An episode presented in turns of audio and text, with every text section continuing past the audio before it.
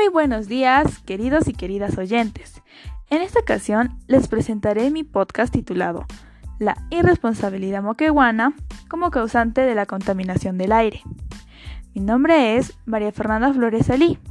Soy una estudiante del cuarto grado A y curso el nivel secundario en la institución educativa Santa Fortunata. En el presente audio les informaré sobre un tema que nos involucra a todos en la, en la comunidad, el cual es conocido, sin embargo, muy pocos le toman la debida importancia o atención.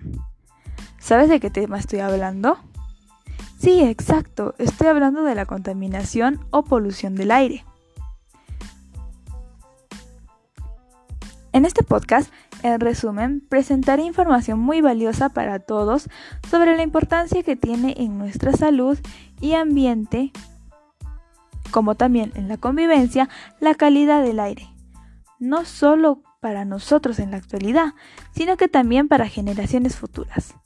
Además, expresaré mi opinión en contra de la polución del aire de manera breve y entretenida para todos al abordar temas como los principales causantes de la contaminación del aire, las actitudes que tenemos los moqueguanos y moqueguanas ante la contaminación del aire, la importancia de la calidad del aire, las enfermedades que nos causa este tipo de contaminación, mis compromisos y los de mi familia que asumiremos para aportar a la prevención de la contaminación del aire y estrategias para cuidar nuestro aire.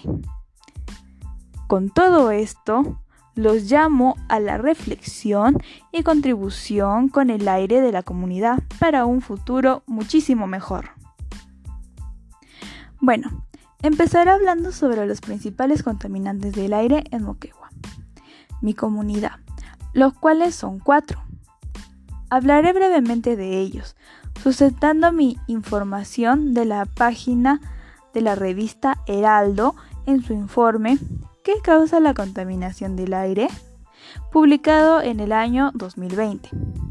Comenzaré con cómo contaminantes del aire pueden estar en lugares más sencillos, como desde nuestros hogares, al cocinar o calentar nuestra comida con combustibles fósiles, como la madera y el querosene, que conforman la principal fuente de la contaminación del ambiente en las casas, causando enfermedades como el cáncer al pulmón.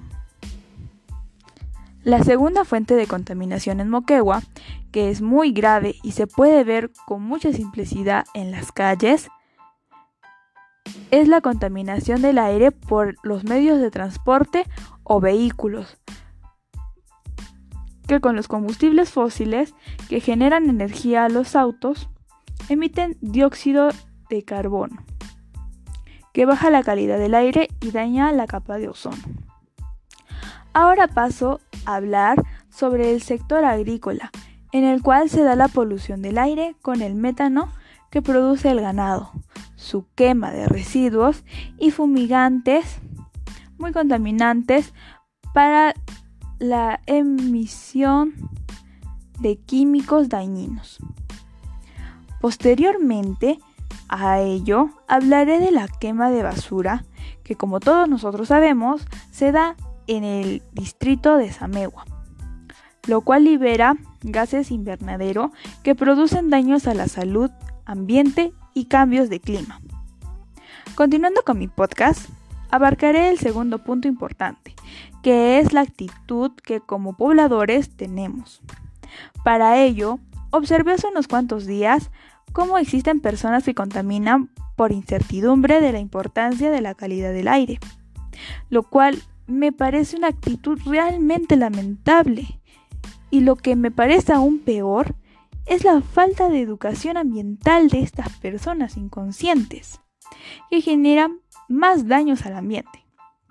Sin embargo, cabe resaltar también que en varias ocasiones visualicé a jóvenes muy respetuosos con el ambiente, que ayudan a cuidarlo. Como también puedo mencionar que me formé en una familia con una gran cultura ambiental y conscientes del desarrollo sostenible. algo que, agradezco muchísimo a mis padres porque no son egoístas y gestionan amigablemente al ambiente los recursos que nosotros poseemos. Bueno, habiendo hablado de todo ello y viendo estas dos actitudes muy distintas, creo que es hora de que tomemos la decisión correcta y, y cuides el pequeño espacio de tierra o el lugar que es tuyo y servirá para generaciones futuras. No permitas que tus hijos, hermanos menores, nietos, sobrinos, etc., respiren aire que solo dañe sus pulmones.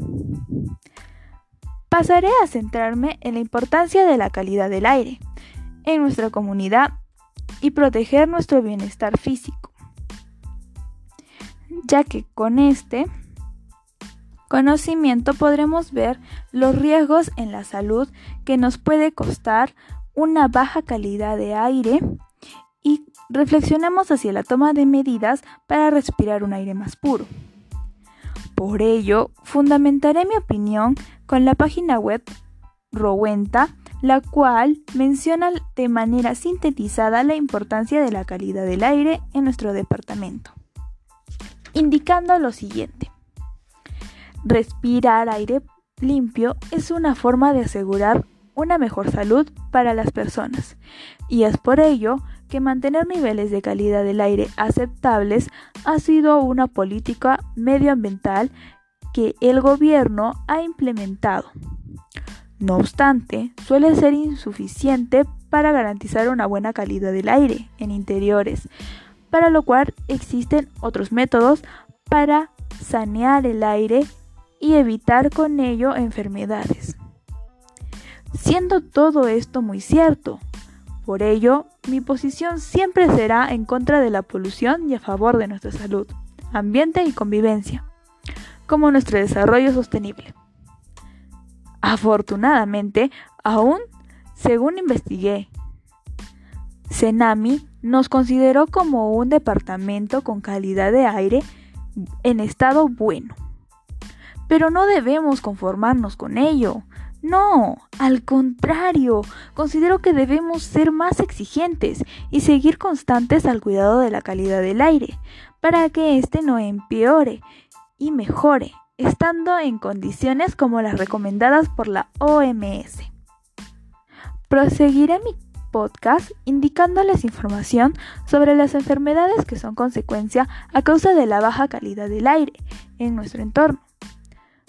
Por ello, sustentaré mi información con lo mencionado por la OMS, quien indica que la mortalidad en ciudades con niveles elevados de contaminación supera entre un 15 y 20% la registrada en ciudades más limpias.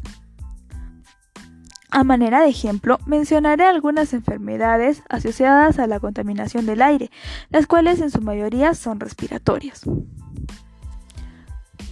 Como ya sabemos, las partículas suspendidas, principalmente el plomo, causan enfermedades como pueden ser la anemia, lesión en los riñones y el sistema nervioso central, siendo un ejemplo los accidentes cerebrovasculares causados por la contaminación del aire doméstico.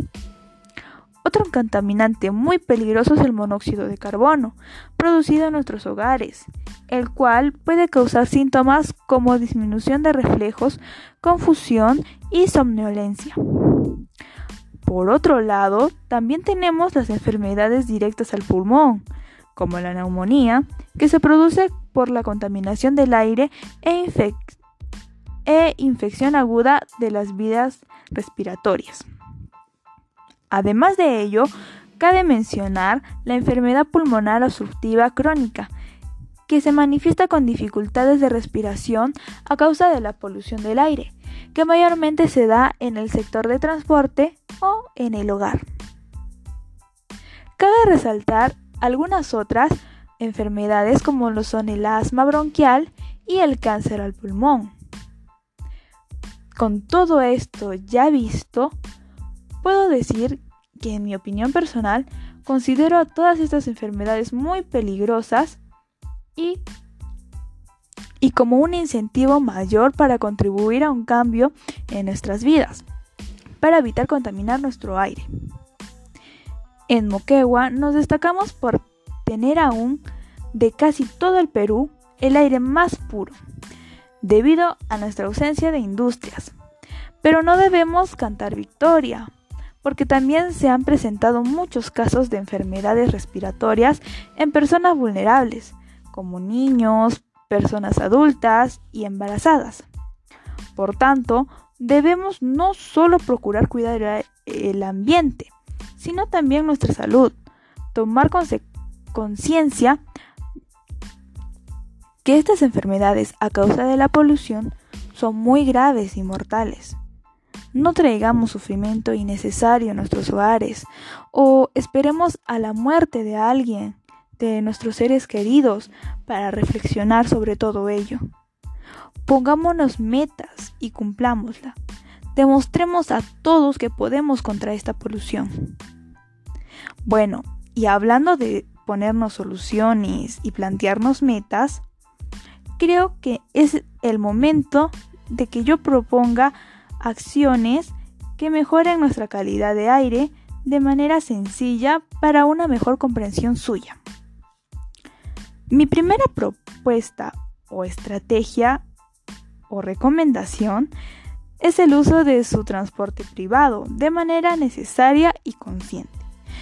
Como también pueden hacer uso de bicicletas o caminar al lugar que requieras, ir de paso, ir como también además de paso fomentas en ti mismo buenos hábitos físicos y le dices adiós al sedentarismo.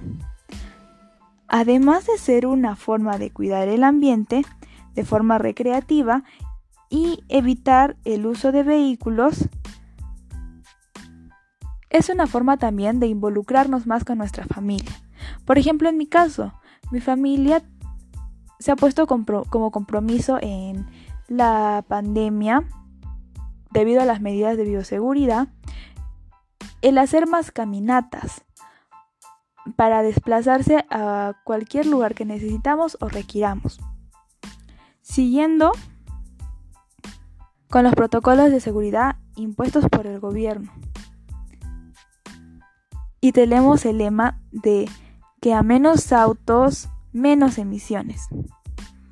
Mi segunda estrategia se centra en el reciclaje y la reutilización, ya que no solo disminuye la basura, no señores, sino que al clasificar nuestros residuos podemos aprovechar mejor algunos recursos y evitar la quema de grandes cantidades de basura, contribuyendo a la calidad del aire, además de generar en nosotros creatividad de uso con los recursos e incluso ingresos económicos, porque como ya sabemos, de los residuos orgánicos podríamos hacer composta y venderla para los agricultores, lo cual ayudaría también a las tierras, al ser un fertilizante natural.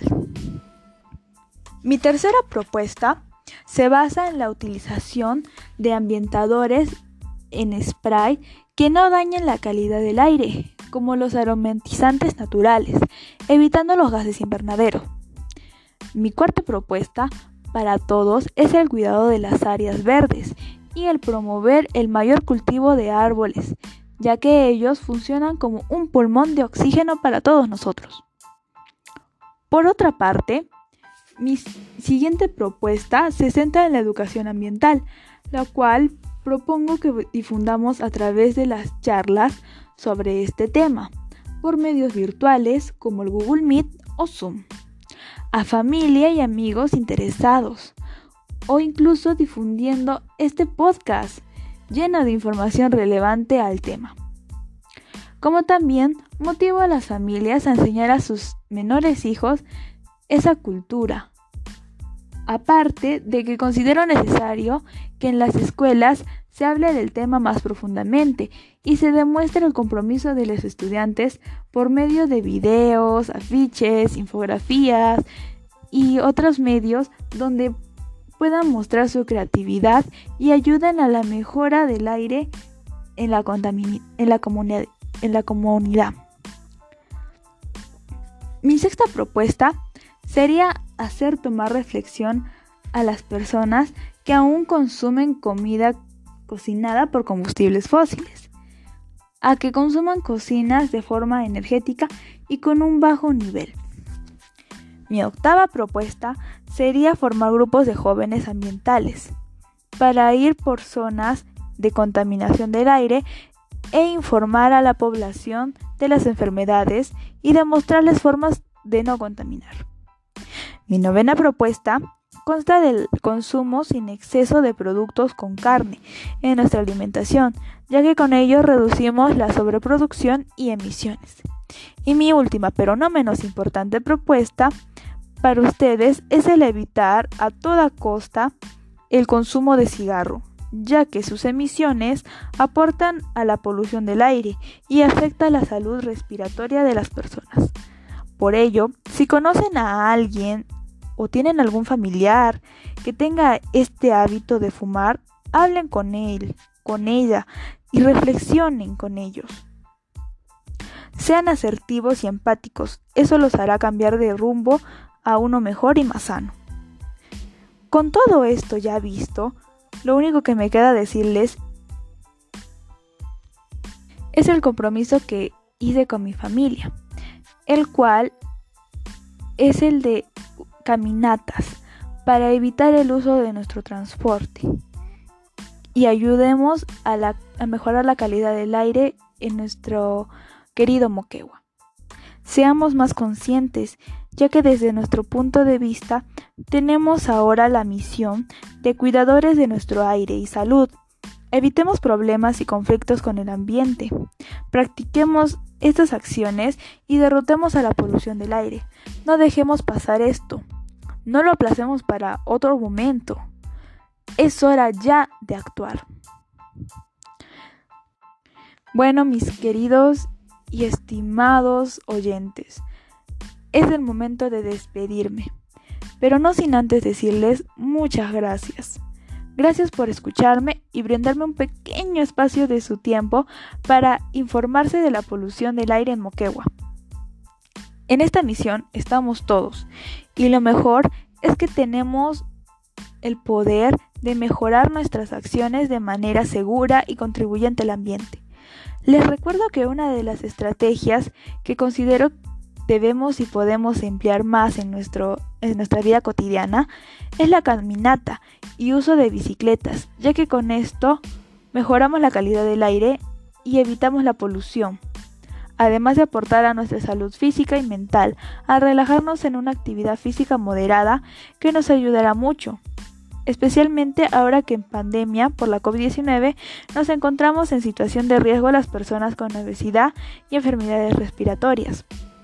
Seamos conscientes y tomémonos un tiempo para salir a despejarnos o hacer actividades caminando, ya sea solos o en familia, aportando a una mejor convivencia y, y al desarrollo de los lazos familiares más fuertes y unidos.